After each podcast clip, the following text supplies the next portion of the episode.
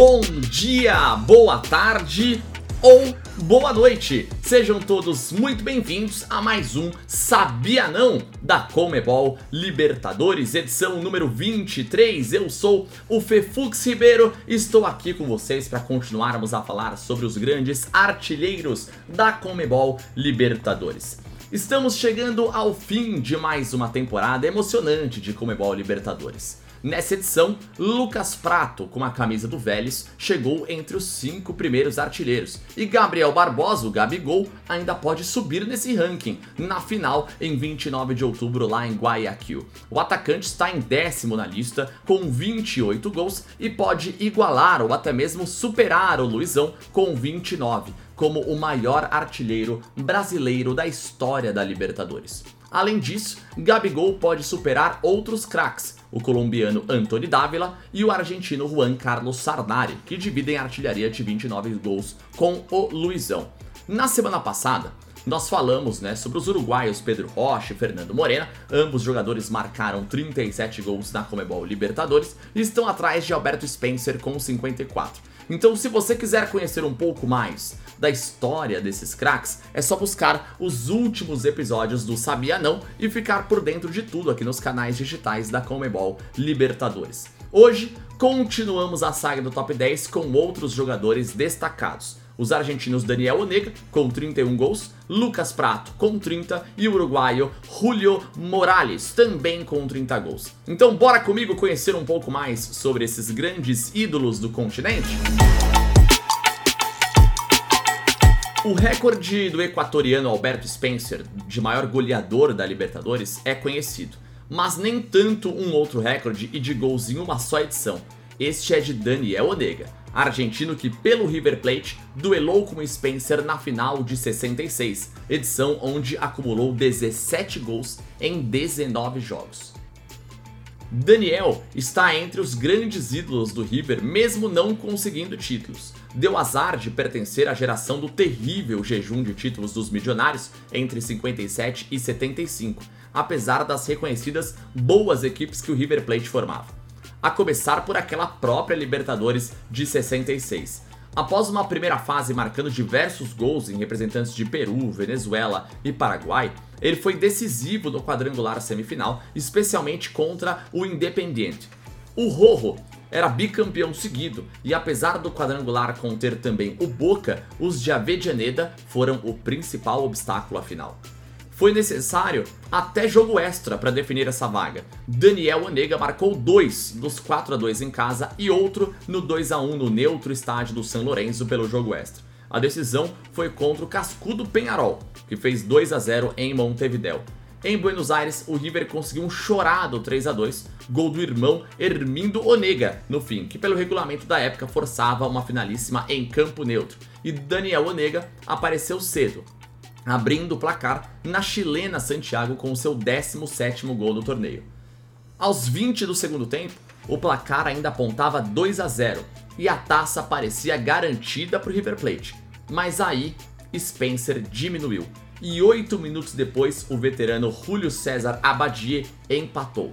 A lenda daquela partida é que, ainda com o placar em 2 a 0, o veterano goleiro do River, o irreverente Amadeu Carrizo, enfureceu os aurinegros ao defender matando no peito uma tentativa ao seu gol.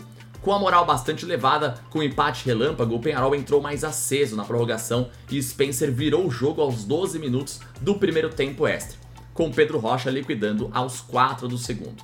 Spencer, Pedro Rocha, Onega, três dos maiores jogadores da Comebol Libertadores e os três maiores artilheiros em uma só partida. Todos os 31 gols marcados por Daniel Onega na Comebol Libertadores foram com a camisa do River Plate entre 1966 e 1970. E continuamos na Argentina. Lucas Prato e Gabriel Barbosa são os únicos jogadores do top 10 de artilheiros que ainda seguem em atividade. Gabigol terá um episódio só dele nesse especial. Bora falar agora de Lucas Prato? Lucas iniciou sua carreira na Argentina e passou por clubes de primeira divisão da Noruega, Itália, Chile e Brasil, além, obviamente, do seu país natal, a Argentina. Em 2014, foi eleito o jogador do ano na Argentina. Em 2007, ele iniciou a sua trajetória nas categorias de base do Boca Juniors, por, um, por indicação de nada mais nada menos que Martim Palermo. No Clube de la Boca, somente jogou na base, onde marcou mais de 20 gols e formou dupla de ataque com Oscar Trejo. Em junho de 2007, foi emprestado ao Tigre, onde disputou 13 jogos e marcou um golzinho. Em 2008, o Prato chegou ao clube norueguês Lyn, emprestado ainda pelo Boca, onde disputou 21 partidas e marcou 4 gols. O atacante retornou então à Argentina para se juntar à equipe principal do Boca, na época treinado por Alfio Basile. Ele disputou o início da temporada de 2010 com o União de Santa Fé para logo ser transferido para a Universidade Católica, onde marcou seis gols na Comebol Libertadores, incluindo dois contra o Grêmio, em uma vitória histórica por 2 a 1 em Porto Alegre. Logo, jogou no Genoa e no Vélez para então fechar com o Atlético Mineiro, onde marcou o centésimo gol de sua carreira contra o Independiente Del Valle, justamente na Comebol Libertadores disputou a temporada de 2017 pelo São Paulo e terminou o ano como artilheiro do tricolor com 14 gols. Em 2018, Prato foi vendido ao River Plate e viveu um dos momentos mais importantes da sua carreira. Conquistou a Comebol Libertadores contra o maior rival da equipe medionária, o Boca Juniors, equipe pela qual foi revelado. Logo, teve uma breve passagem pelo Feyenoord, lá da Holanda, antes de voltar para a Argentina e assinar com o seu clube atual, o Vélez Sarsfield, até o final de 2023. Dos 30 gols marcados por Lucas Prato na Comebol Libertadores, 6 foram com a Universidade Católica do Chile em 2011, 8 com o Vélez entre 2012 e 14 e 2022, 7 com o Atlético Mineiro entre 15 e 16 e 9 com o River Plate entre 18 e 20. Prato divide o recorde de 30 gols na Comebol Libertadores com o um atacante do outro lado do Rio de la Plata, o uruguaio Julio Morales, que marcou 30 gols no torneio continental entre 1966 e 1981, vestindo apenas uma camisa, a do Gigante Nacional. Julio Morales nasceu na cidade de Montevideo, Uruguai, e começou sua trajetória no futebol nas categorias de base do Racing Uruguaio, como ponto esquerda. Em 1965, aos 20 anos, assinou com o Nacional. Com Zezé Moreira como técnico, foi vice-campeão da Libertadores em 67 e 69.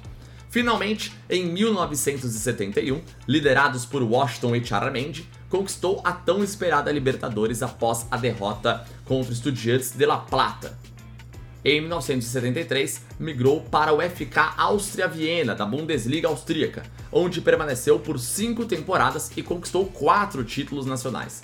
Ele voltou ao Nacional em 1979 e novamente conquista a Comebol Libertadores e a Copa Intercontinental, além, de, além do seu sexto título nacional lá no Uruguai. E ó, não é só isso, tá? Ele é o jogador que mais vezes vestiu a camisa do Nacional pela Comebol Libertadores, com 76 jogos disputados.